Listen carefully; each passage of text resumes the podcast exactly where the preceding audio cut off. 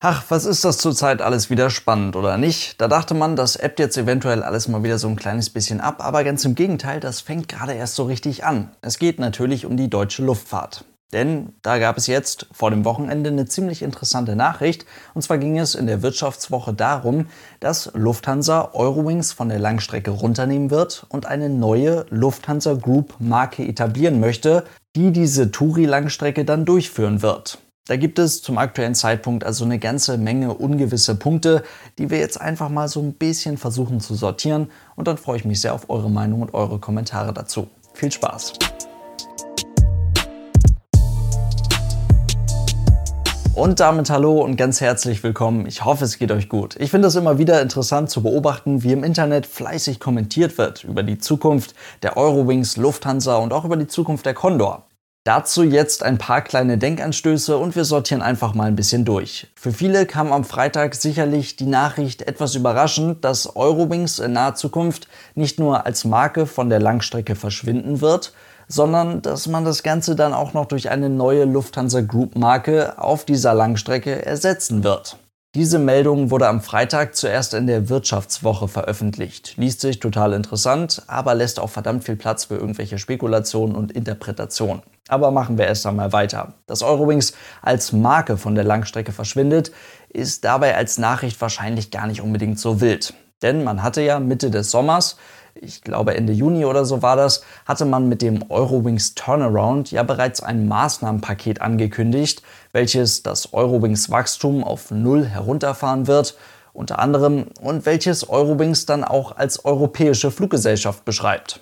Darin enthalten ist unter anderem auch der Punkt, dass man jetzt schon Stück für Stück jeglichen organisatorischen Kram, der mit der Eurowings Langstrecke zu tun hat, also alle möglichen Hintergrundaufgaben, die gemacht werden müssen, um diesen Langstreckenbetrieb aufrechtzuerhalten, dass man das jetzt schon Stück für Stück wieder zurück zur Mutti Lufthansa schiebt und damit als Eurowings an sich gar nichts mehr unbedingt zu tun haben möchte. Damals war zwar noch nicht die Rede davon, dass der Name Eurowings von der Langstrecke verschwinden soll, das wurde da aber schon gemutmaßt. Zum einen ein ganz simpler Grund, der Name der Fluggesellschaft lässt es ja schon vermuten. Eurowings, das ist nun mal eine Low-Cost-Fluggesellschaft für Europa. Und das am besten mit einer reinen Airbus A320 Flotte. Allein der Name ist also, wenn man denn so möchte, nicht so richtig langstreckentauglich. Aber das ist jetzt natürlich nicht der alleinige Grund, sondern es geht hier vor allem um die Tatsache, dass man mit der Eurowings im aktuellen Zustand gar kein Geld verdienen kann.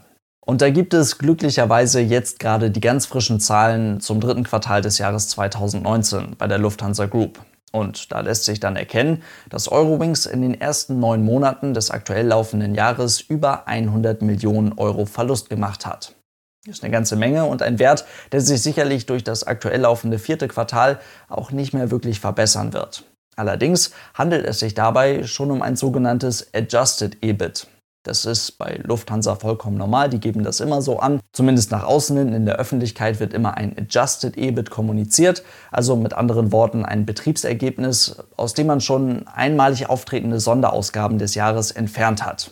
Das ist jetzt einfach ein bisschen tricky, weil wir ja nicht genau wissen, was bei Eurowings in den vergangenen neun Monaten einmalig auftretende Sonderausgaben waren. Das können wir jetzt nur aus dieser Zahl nicht erkennen. Und wenn man jetzt einfach mal davon ausgeht, aber das ist eben nur eine Vermutung, dass alle mit dem Chaos im Flugbetrieb bei dieser Fluggesellschaft zusammenhängende Ausgaben als einmalig deklariert wurden, dann hat man hier eventuell tatsächlich in den letzten neun Monaten verdammt viel Geld verbrannt. Aber was ich am Ende damit sagen möchte, ist, dass wir aus dieser Zahl jetzt gerade nicht viel mehr rauslesen können, als dass Eurowings in den ersten neun Monaten des Jahres 2019 Verlust gemacht hat. Einen Gewinn machen soll die Fluggesellschaft Eurowings laut Lufthansa-Aussage jetzt erst wieder im Jahr 2021. Dann allerdings direkt mit einer Gewinnmarge von 7%. Zum aktuellen Zeitpunkt liegt diese Marge natürlich noch im Minusbereich und das ist langfristig logischerweise schlecht. Aber genug dazu. Eurowings soll jetzt also in naher Zukunft ihre Langstrecke links liegen lassen, soll die Langstrecke verlassen.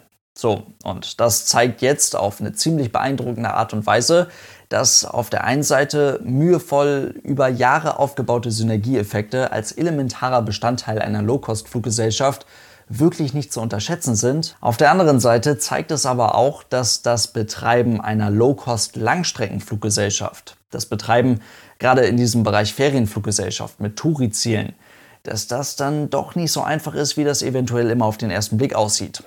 Zuerst einmal Punkt Nummer 1. Die Eurowings Langstrecke wurde jetzt gerade in den letzten Tagen übers Wochenende in den Medien, aber auch von euch immer mal wieder in den Kommentaren als ein Experiment der Lufthansa Group bezeichnet. Was erst einmal ein bisschen komisch klingt, dann aber vielleicht doch gar nicht so falsch ist. Denn die Eurowings Langstrecke an sich, es geht wirklich nur um die Langstrecke, startete mit gebrauchten Airbus A330 am Flughafen Köln und zwar mit von SunExpress betriebenen A330, die schon mal nicht die Triebwerke trugen, die alle anderen A330 in der Lufthansa-Gruppe tragen. Das ist kurzfristig sicherlich in Ordnung, langfristig aber auch schon wieder Mist.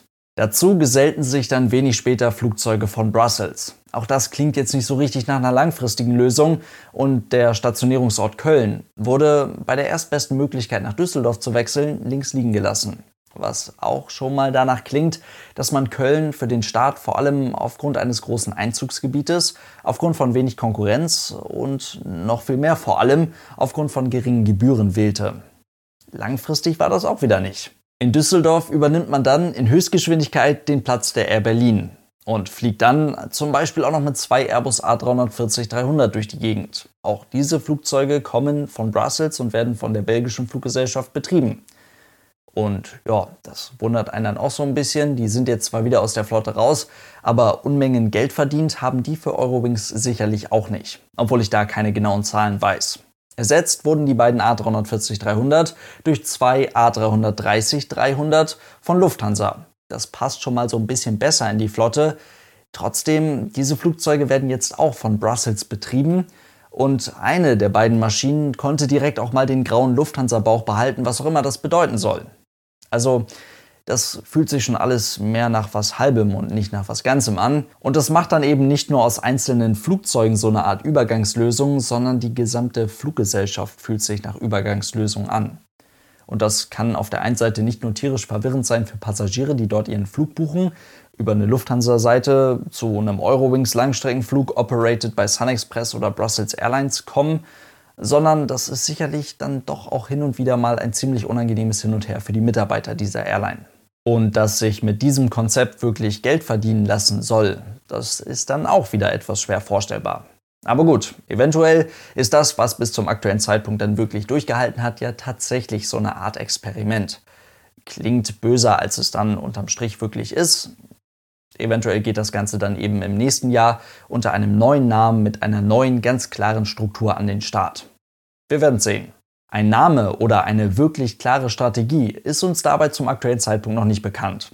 Und ich kann mir ziemlich gut vorstellen, dass es den Verantwortlichen bei den jeweiligen Fluggesellschaften da jetzt gerade noch ziemlich ähnlich geht. Die wissen sicherlich eine ganze Menge mehr, als wir das tun. Wäre ja auch komisch, wenn es anders wäre. Aber dass die dort einen wirklich abschließenden Plan auf dem Schreibtisch liegen haben, wie diese neue Marke der Lufthansa Group dann aussehen soll, das würde mich wundern. Umso spannender und interessanter ist es dann, die hitzigen Diskussionen und fleißig geschriebenen Kommentare im Internet zu verfolgen, die die deutsche Zukunftsluftfahrt mit an Sicherheit grenzender Wahrscheinlichkeit voraussagen sollen. Ein jetzt gerade immer wieder wichtiger Mitspieler in dieser ganzen Nummer ist dabei die deutsche Ferienfluggesellschaft Condor. Denn deren Zukunft steht ganz offiziell genauso wenig fest wie die Zukunft einer neuen Lufthansa Langstreckenmarke. Ihr merkt schon, heute ist echt eine ganze Menge Spekulieren angesagt. Aber ist ja auch mal in Ordnung. Ich freue mich da sehr auf eure Kommentare zu dem Thema.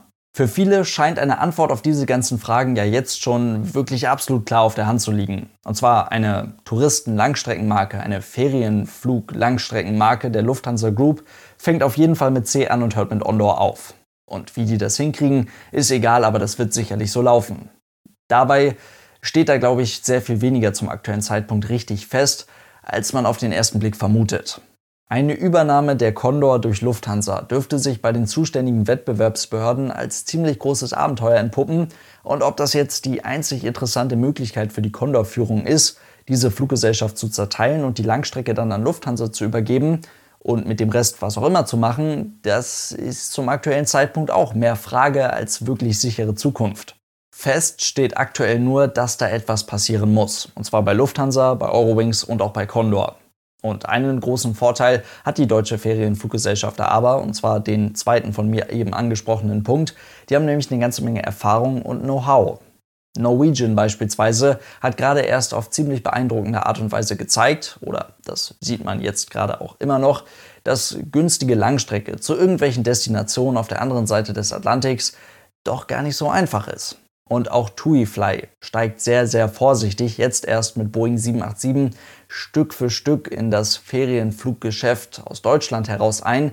Nicht, weil sie diesen Markt absichtlich verschlafen möchten, sondern weil sie ganz genau wissen, dass mit einem explosionsartig entstehenden Wachstum in diesen Bereich hinein, dass sich damit sicherlich nicht wirklich Geld verdienen lässt.